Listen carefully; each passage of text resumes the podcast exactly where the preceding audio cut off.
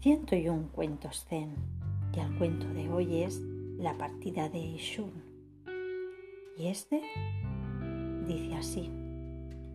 Cuando Eshun, la monja zen, tenía más de 60 años y estaba a punto de abandonar este mundo, pidió a unos monjes que amontonaran madera en el patio. Se sentó con firmeza en el centro de la pira funeraria y pidió que prendieran fuego alrededor de los bordes. ¡Oh, madre! exclamó un monje. ¿No está muy caliente ahí dentro? Una cosa así solo preocuparía a una persona estúpida como tú, respondió Eshun. Las llamas se alzaron y la monja falleció.